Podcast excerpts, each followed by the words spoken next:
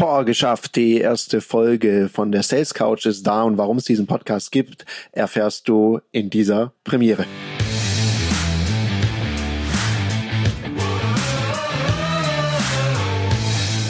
Herzlich willkommen bei dem Podcast Die Sales Couch Exzellenz im Vertrieb mit Tarek Abodela. In diesem Podcast teile ich mit dir meine Learnings aus den letzten 20 Jahren Unternehmertum und knapp 30 Jahren Vertrieb. Warum gibt es den Podcast überhaupt? Ich glaube einfach, dass Podcast ein wahnsinnig gutes Mittel ist, um Learnings zu teilen, Erfahrungen mit dir zu teilen, der jetzt hier zuhört, der vielleicht mitten gerade in einer Vertriebsherausforderung steht oder ganz am Anfang der Karriere ist. In diesem Podcast werde ich Leute einladen, Unternehmer oder auch mal Verkäufer, so wie du einer bist oder ich einer bin, die einfach mal ihre Erfahrungen und ihre Learnings mit uns teilen, sodass wir inspiriert werden jetzt in dem Podcast, in dem allerletzten Podcast, habe ich mir überlegt, ich teile mal mit dir die Erfahrungen, die ich so gemacht habe und warum ich überhaupt zum Verkaufen gekommen bin. Weil es gibt ja manchmal so die mehr, zum Verkäufer wird man geboren. Und da glaube ich nicht dran. Ich glaube, dass es grundsätzlich so ein paar Dispositionen gibt, die gut sind, wenn man in den Verkauf gehen möchte. Also, und die wichtigste ist, man muss Menschen mögen. Wenn man mit Menschen nicht so kann, ist Verkaufen jetzt vielleicht nicht so der weltallerbeste Berufswunsch. Und bei mir hat es sehr jung angefangen. Ich meine, Tarek Abulela ist jetzt kein urschwäbischer Name, sondern da steckt noch ein bisschen was anderes drin. Ich bin ja so eine Mischung aus Schwabe und Ägypter. Also super, geizig und kann verhandeln auf dem Bazar der Hit. Und mein Vater ist Ägypter, meine Mutter ist von der Alpra. Das heißt, so ist die Mischung entstanden. Und mit 14 Jahren, also alle, die einen südländischen Papa haben, die kennen das, die sagen manchmal so ganz bedeutungsschwangere Dinge. Und mein Vater sagte dann irgendwann zu mir, mein Sohn. Und wenn es nicht mehr heißt Tarek oder sonst irgendwas, sondern mein Sohn, dann weiß ich, okay, jetzt kommt's. Und er sagte, mein Sohn, ich liebe dich sehr. Und du weißt, du kannst auch alles von mir haben. Bis dahin habe ich gedacht, Mensch, läuft bei mir, super Tag. Ja, es ging dann an, weiter mit so einem Wort, aber. Jetzt wusste ich schon, mh, hm, der Anfang vom Satz ist jetzt nicht mehr so viel wert. Aber es ist total wichtig, dass du weißt, wie das ist, dein eigenes Geld zu verdienen. Darum habe ich dir ein Vorstellungsgespräch besorgt. Und wie es der Zufall so will, stand ich dann beim Karstadt. Und mein Vater kann sehr überzeugend sein. Und der hat die wohl damals überzeugt davon, mein Junge braucht irgendeinen Job. Und die wussten, glaube ich, nicht so recht, was mit mir tun. Und was macht man mit Menschen, wo man nicht so richtig weiß, wohin? Ja, dann zieht man einen lustigen Werbepulli an, stellt die auf die Straße und sagt, sprich Leute an. Und mein Job war es, einige von euch kennen das vielleicht noch, ich habe Menschen auf der Straße angesprochen, die so Bifokalgläser noch hatten. Das sind die Gläser mit dieser eingeschliffenen Lupe. Heute nennt man das Gleitsicht. Und damals kam so das Thema Gleitsicht auf. Und mein Job war es, die Leute anzusprechen, ihnen Brillenputztuch zu geben und sie dann einzuladen, in dieses Ladengeschäft zu kommen. Das war mein erster Vertriebsjob. Und das mag sich der ein oder andere, der mich auch näher kennt, heute nicht mehr vorstellen können. Also so ein bisschen schüchtern war ich schon. Und ich fand es echt schwierig, in der eigenen Stadt, wo ich zur Schule gehe, Leute auf der Straße anzusprechen. Weil jeder kennt es. Diese armen Menschen, die manchmal in der Fußgängerzone stehen, im Direktvertrieb, die kriegen ja nicht immer so viel Liebe. Und das war bei mir leider nicht anders. Weil da gab es auch viel Ablehnung. Und ich meine, beim ersten oder zweiten Tag hat von, jemand von unten gegen diesen Korb, den ich da hatte, mit den Brillenputztüchern geschlagen und die haben sich wild auf dem Boden verteilt. Und es war sehr erniedrigend für mich, dass ich dann auf den Knien da in der Fußgängerzone rumgekrastelt bin und diese Brillenputztücher wieder eingesammelt habe. Im ersten Moment wollte ich den Typen da einfach nur eins verprügeln. Da habe ich mir gedacht, ich habe da so ein Werbepulli an, da steht auch noch Groß Karstadt drauf, die finden mich eher schlecht, habe es dann gelassen. Hm, ich glaube auch, der war auch ungefähr doppelt so groß wie ich, also war es eh keine gute Idee. Und je länger ich das gemacht habe, habe ich plötzlich angefangen, da Spaß dran zu entwickeln. Und das ist auch so ein Learning. Manchmal, wenn man sich seiner Kom Komfortzone stellt und es eine Weile macht, dann fängt es plötzlich an, Spaß zu machen, vor allem wenn es die ersten Erfolge gibt. Ich hatte sozusagen auch Stammkunden, das war jetzt, glaube ich, nicht die Idee von Karstadt, die immer regelmäßig kamen und ihre Brillenputztücher bei mir abgeholt haben. Aber die haben auch ein bisschen Werbung für mich gemacht. Also heute würde man das, glaube ich, so ein bisschen Empfehlungsmarketing nennen. Und das hat so viel Spaß gemacht und lief dann so gut. Ich habe dann so Spezialaufträge gekriegt, sollte mich vor Wettbewerber stellen, also vor Kaufhäuser andere und habe dann so Gutscheine für Filmentwicklung.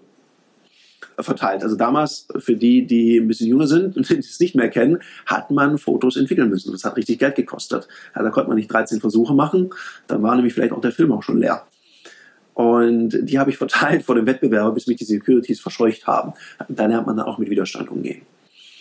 Und es ging dann weiter. Ich finde, mit ein bisschen Migrationshintergrund macht man auch eins. Da muss man auch so ein bisschen Import-Export machen. Also habe ich auch Handyverträge verkauft, Autoradios, also Car-Hi-Fi allgemein, äh, Maglights und also was so ging. Ich hatte da jemand, der hat die Sachen immer eingekauft und ich habe es dann weiterverkauft und äh, das hat so ganz gut funktioniert. Hab dann ein Praktikum gemacht.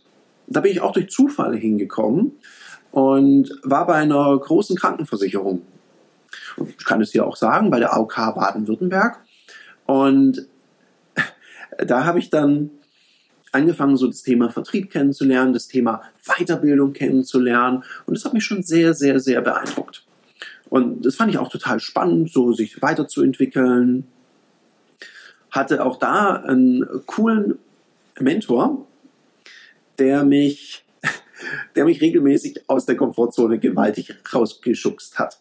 Weil ich meine, mich zu erinnern, der hat schnell erkannt, dass ich so schon Lust drauf habe, Sachen zu machen, aber auch immer so ein bisschen schüchtern war und dachte, boah, so vor Leute stehen, war echt ein heißes Thema für mich. Ich meine, zu der Zeit, da war das auch eine Weile her, mein Deutschlehrer wird es noch wissen, ich habe mich da von meinem Referat, von meinem Parsifal-Referat gedrückt, habe mich krank gemeldet und er hat mir einen Kumpel nach Hause geschickt, der gesagt hat, Tarek, nice try soll ich dir ausrichten, du machst Parsifal. Und ich weiß noch wie heute, wie ich vor der Klasse stand und so gezittert habe, dass das Blatt, was ich in der Hand gehalten habe, richtig Geräusche gemacht. Das hat man richtig gehört, so brrrt. Da habe ich es mit dem zweiten Hand festgehalten, damit ich das irgendwie, also man kann ja nicht vortragen sagen, ablesen konnte. Also es war jetzt nicht so meine Lieblingsbeschäftigung, vor Leuten zu stehen. Und das war auch während dem Praktikum noch so, das war am Anfang meines Studiums auch noch so. Und der hatte so ein bisschen geahnt, gewusst und hat mich da rausgeschubst, weil er hat uns sowas gesagt wie, naja, das Vorstellungsgespräch, bereiten Sie es mal vor, überlegen Sie sich mal, wie man so ein Vorstellungsgespräch führt. Es gibt da so ein strukturiertes Interview und bereiten Sie sich mal darauf vor, als ob Sie das machen würden. Ich mach's dann nachher. und kurz vor dem Gespräch, oh, ich habe einen wichtigen Termin, machen Sie es allein. Und ich glaube, das ist einer der wenigsten Vorstellungsgespräche, die es so gibt, wo der Interviewer nervöser war als der Interviewte. Und da wurde ich ins kalte Wasser geworfen. Ich habe das dann öfters gemacht und irgendwann hat es sogar Spaß gemacht. Ich fand es interessant. Die Gespräche waren richtig nett. Ich durfte auch mal so eine Konferenz moderieren, die neuen Auszubildenden begrüßen. Da bin ich da vorne auch fast gestorben. Aber irgendwie kam es ganz gut an. Und ja, nach dem Praktikum ist eine Sache passiert. Ich bin ein bisschen mutiger geworden. Weil ich habe so erlebt, wie das ist, wenn man aus der Komfortzone geht und Erfolg hat. Also habe ich auch im Studium mal die eine oder andere Präsentation gemacht. Die lief dann auch ganz gut. Und ich bin nochmal zurück zu der Versicherung und habe da nochmal so einen Arbeitsaufenthalt gemacht. Nur einen kurzen. Und da habe ich meinen nächsten Mentor kennengelernt. Und Verlag aus der Schweiz, die wollten der Firma was verkaufen. Ich habe mit denen das alles verhandelt gehabt. Und der rief dann nochmal an und sagte, Mensch, Sie sind ja wieder da. Ich dachte, sie, sie machen da nur ein, ein, Praktikum, äh, ob ich nicht mal Lust hätte, dass wir uns treffen. Und dann weiß ich noch, da sind wir in Stuttgart in den Sushi-Laden gegangen, haben uns unterhalten und der hat mir ein Angebot gemacht, Vertrieb zu machen für die. Und wie das so ist, und das kennt man heute, wenn einem so Vertrieb angeboten wird, da gibt es so Excel-Tabellen, wo man die Provision sieht. Und das Geheimnis einer Excel-Tabelle ist ja, wenn man die anklickt und dann ganz weit nach rechts zieht, die Zahlen werden immer astronomischer. Und das habe ich natürlich auch gemacht und dachte, wow, genau das möchte ich machen. Und so kam, was kommen musste. Ich saß mit einem für mich ziemlich hässlichen Laptop, damals so ein bunter Apple. Den fanden, glaube ich, die Kunden besser als ich am Anfang. Und ich habe das auch nicht so richtig verstanden, diesen Apple. Und dann saß ich da, hatte ein Kassettendeck bekommen, eine kurze Einweisung wie man telefonieren könnte und sollte dann selber mal loslegen. Und meine Güte, ich habe so auf die Nase bekommen. Also man könnte sagen, ich habe rostige Nägel gefressen. Und ich weiß noch genau, die ersten drei Gespräche, ich glaube, die ersten zwei haben aufgelegt, der dritte hat gesagt, brauche ich nicht. Ich habe mich immer mit so einer Floskel gemeldet und immer in dem Moment, wo ich Verlag gesagt habe, gab es eine drauf. Und dann kam eine Dame ich weiß gar nicht, ob ich das datenschutzrechtlich sagen darf, ich sage es einfach trotzdem, Frau Gottschalk. Und, äh, Frau Gottschalk, wenn Sie das hören, melden Sie sich mal bei mir, weil ich bin Ihnen unendlich dankbar. Weil Sie waren nett. Und die hat mir zugehört. Und dann dachte ich, ach Mensch, das war ein netter Plausch. Also gekauft hat sie übrigens nichts im ersten Moment. Und hat mir aber irgendwie zugehört und ich fand es irgendwie menschlich okay. Und das hat mich motiviert, ein fünftes Mal zum Hörer zu greifen. Ich weiß nicht, was passiert wäre, ganz ehrlich, wenn ich bei diesem vierten Anruf auch so ordentlich eine draufgekriegt habe. Weil wie das so ist, wenn man seinem Umfeld erzählt, was man jetzt vorhat, ich mache eine Handelsvertretung auf, ich mache Vertrieb, dann erntet man ja nicht in Deutschland zumindest immer Applaus für Unternehmertum. Weil viele haben so gesagt, ja, warum machst du das? Ähm, als ob die Welt auf dich gewartet hat. Da musst du aufpassen, du wirst möglicherweise ausgenutzt. Und, und, und, und, und. Also ich habe ganz viele Gründe gehört, das lieber nicht zu tun. Und dann, wenn man dann startet und nur auf die Nase kriegt, dann meldet sich so ein kleines Stimmchen im Kopf. Und das mir auch gesagt hat, hey, bist du dir sicher, dass du dir das antun willst? Studierst du dafür? Ist das dein Ziel? Und es gab zwei Personen, die mich sehr unterstützt haben. Das war meine Mutter und mein Vater damals. Die haben sich natürlich auch Sorgen gemacht. Ist das das Richtige? Und Junge, du möchtest doch studieren und mal bei einer großen Firma, bei einer Unternehmensberatung. Mein Vater hätte ja auch gerne gehabt, dass ich in die Politik gehe. Mm, das waren so die Ideen. Und gleichzeitig haben sie was gesagt, was mir sehr viel Mut gemacht haben. Die haben gesagt, pass auf, wir unterstützen dich an deinem Studium mit dem kleinen Taschengeld und gucken auch, dass du eine Wohnung hast. Das war sehr fair, sehr freundlich und ich bin da sehr demütig und dankbar, weil ich weiß, nicht jeder kriegt diese coolen Startvoraussetzungen. Sie haben eins gesagt, dein Job ist es ja jetzt Student zu sein, dein Studium gut zu machen. Wenn du dann nebenher eine Selbstständigkeit machst, werden wir dich dafür nicht bestrafen, sondern wir unterstützen dich weiterhin bis zu dem Moment, wo deine Studienleistung drunter leidet. Dann sind wir nicht mehr bereit dazu. Also dein Job ist Student zu sein. Wenn du was nebenher machst und was dazu verdienst, ist es deine Party. Und mit dem Wissen und mit dem Rückhalt im Hintergrund wusste ich, cool, ich ziehe das durch. Das habe ich dann auch gemacht und es lief auch wahnsinnig erfolgreich. Ich habe dann während dem Studium die Möglichkeit bekommen, ganz Baden-Württemberg äh, zu bespielen mit meiner Handelsvertretung. Habe dann direkt nach dem Studium noch Bayern mit dazu gekriegt und kurz drauf war ich plötzlich schlagartig verantwortlich für Deutschland und die gesamte Schweiz. Da habe ich sehr viel über mich gelernt, über meine großen und über meine kleinen Stärken, was gut klappt und nicht so gut klappt. Und ich habe eins gemerkt, es ist nicht immer die beste Idee, den besten Verkäufer auch zu einer Führungskraft zu machen, wenn er das vielleicht gar nicht will oder noch gar nicht kann. Wollen war bei mir da, aber ich hatte keine Ahnung, wie man das macht. Obwohl ein Studienschwerpunkt von mir Personal und Personalführung war, ist das Lehrbuch so das eine, das ist so das Kennen. Das Können ist was ganz anderes, weil Menschen verhalten sich nicht immer so wie in einem Lehrbuch. Das dürft ihr auch wissen. Also da gab es manchmal sehr skurrile Situationen, wenn ich jemand Verantwortung übertragen habe und dachte so, ach, ich schenke jemandem Freiheit.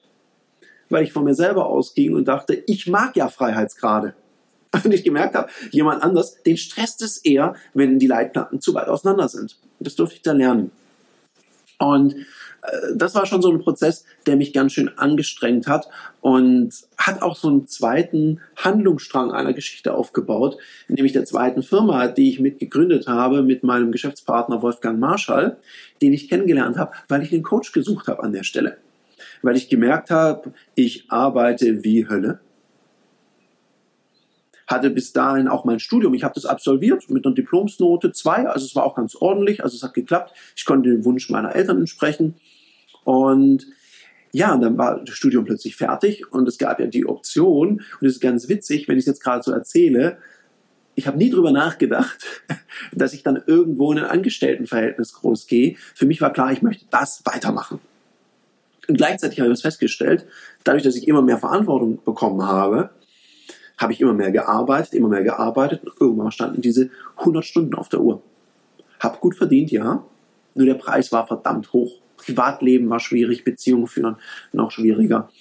Und habe dann eben meinen Geschäftspartner als Coach gefunden, der ja, der mir da geholfen hat, eine Sache zu schaffen, den Aufwand zu senken und den Ertrag zu steigern. Das heißt, das Ziel war damals, nur 60 Stunden zu arbeiten und das Doppelte zu verdienen. Das haben wir hingekriegt. Naja, und was macht ein Unternehmer, wenn er zu viel Zeit hat? Er gründet ein weiteres Unternehmen, nämlich mit Wolfgang Marscher zusammen haben wir dann die Firma Ludoki ins Leben gerufen. Da der Tipp, da gibt es auch einen Podcast zu, den Dudoki Talk, den kann ich dir wärmstens empfehlen und ans Herz legen. Hör da auch mal rein, da erfährst du mehr auch über dieses Unternehmen.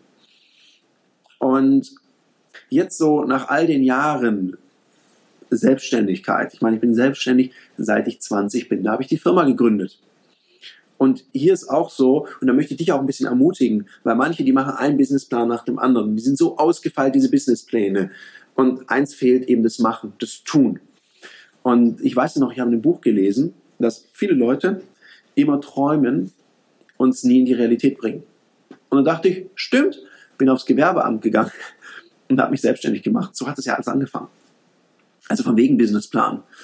Ich musste dann auch ausfüllen, was dieses Unternehmen alles macht. Da gibt es so ein Feld, jeder, der schon mal ein Gewerbe angemeldet hat, kennt das. Ich habe dieses Feld vollgeschrieben, bis der Arzt kam, habe ein Kreuzchen gemacht, habe auf der Rückseite weitergeschrieben. Der Mann, der mich damals da verarztet hat, der hat sogar gelacht. Der hatte sonst nicht ganz so viel Humor, muss ich sagen. Aber da, das fand er witzig, weil er gesagt hat, Mensch, Ihr Unternehmen darf ja alles. Und ich habe auch erstmal alles gemacht.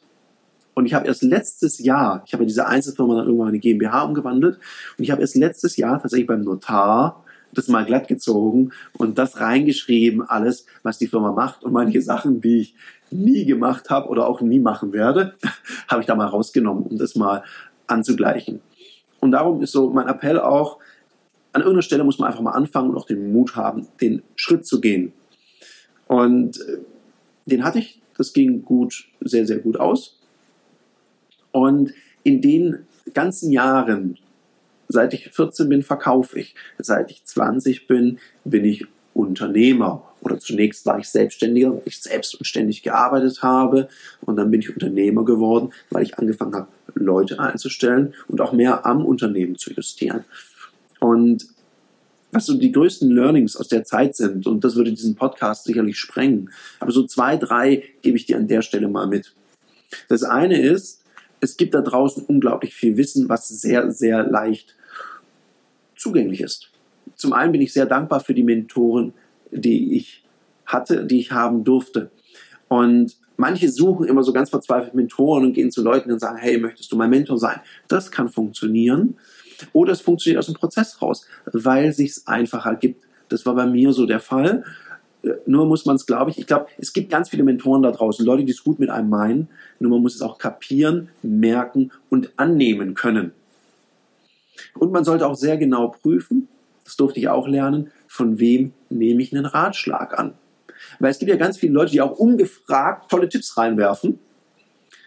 Und da habe ich mir einfach angewöhnt, ich höre das zu, ich prüfe das und manchmal überlege ich mir, wenn ich jemand sonst nicht um Rat schlagen, also um Rat fragen würde, würde ich den auch von dem Rat annehmen? Möglicherweise nicht und dann sollte man es auch lieber lassen. Weil es geht ja darum, dass jemand einem nur Tipps geben kann, der vielleicht schon das erreicht hat, was man selber erreichen möchte, oder der es wirklich gut mit einem meint. Weil manche möchten ja nur eins, nämlich ihre eigene Komfortzone beschützen. Weil die sagen, ach, mach mal langsam, sei doch mal vorsichtig. Weil im schlimmsten Fall klappt ja das, was man vorhat und der andere fühlt sich dann schlecht, weil er denkt, ach Mist, ich mache es ja nicht. Und dann wird ihm seine eigene Zu Unzulänglichkeit vor Augen geführt und das ist ja schade. Ein anderes Learning in den zehn Jahren ist, Wissen ist so einfach zu kriegen. Es gibt tolle Podcasts, es gibt tolle Hörbücher und es gibt vor allem tolle Bücher. Und ich empfehle wirklich jedem, lest regelmäßig Themen, die euch weiterbringen. Ja, lies nach, weil all die Herausforderungen, die du möglicherweise am Anfang oder in deiner jetzigen Situation gerade hast, wenn du zum Beispiel im Verkauf bist und du hast mit Widerständen zu tun, dann gibt's Menschen, die hatten das auch mal. Und die haben das toll gelöst und die haben sogar ein Buch darüber geschrieben. Es gibt unendlich viele gute Bücher darüber, wie man Widerstände gut behandelt. Kannst natürlich auch immer gerne zu mir in ein Seminar kommen oder ein Coaching bei mir buchen, dann kann ich das auch beibringen. Du kannst natürlich auch ein Buch lesen was dir hilft und dir mal zumindest das theoretische Wissen krieg, gibt, dass du auch weißt, an welcher Stelle möchtest du weiterlernen. Also lies mehr. Und ein weiterer Punkt, der ultra wichtig ist, sei nie zu eitel, um, zu, um Hilfe zu fragen. Ich habe mir das angewöhnt, dass ich, wenn ich jemanden kennenlerne, der irgendwas besser macht als ich, dann möchte ich dem nicht erklären, warum mein Weg der bessere ist oder warum es nicht funktioniert, sondern stelle ich dem eine Frage und dann mache ich einfach eins, dann höre ich dem zu, weil ich dazulernen möchte. Und ich hoffe, dass wir in diesem Podcast genau das Gleiche schaffen, dass wir uns gegenseitig zuhören. Was meine ich mit gegenseitig? Das soll hier kein Monolog werden, sondern es wird Leute hier geben, die ich einladen werde. Die, die das auf YouTube sehen, die sehen diese Couch hier, die werden dann hier mit mir zusammen sitzen. Wir werden miteinander ein Interview führen, wir werden Spaß miteinander haben, ein bisschen was erzählen, was uns da so gegenseitig inspiriert. Und ich lade dich ganz herzlich ein, mir zu sagen, welche Fragen dich beschäftigen, auch im Hinblick auf so ein QA, und da werde ich auch einige Folgen hier einstielen, wo Menschen mich gefragt haben, wie macht man das im Vertrieb? Was ist da der Tipp?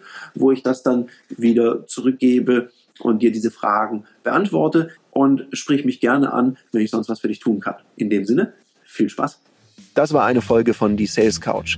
Danke, dass du hier deine Zeit investiert hast und bekanntlich bringt ja die Investition in dich selbst die beste Rendite. Und eins noch, ganz wichtig, vom Zuschauen ist noch niemand Meister geworden. Also, setz die Erkenntnisse, die du aus diesem Podcast gewonnen hast, für dich persönlich um. Wenn dir der Podcast gefallen hat, dann lass mir eine 5-Sterne-Bewertung da, hinterlass einen Kommentar und vor allem abonniert diesen Kanal, damit du in Zukunft keine Folge mehr verpasst. Und wenn du jetzt das Gefühl haben solltest, dass du jemanden kennst, der diesen Content auch unbedingt erfahren sollte, dann teil den mit ihm, weil Sharing is Caring und in diesem Sinne viel Erfolg beim Umsetzen.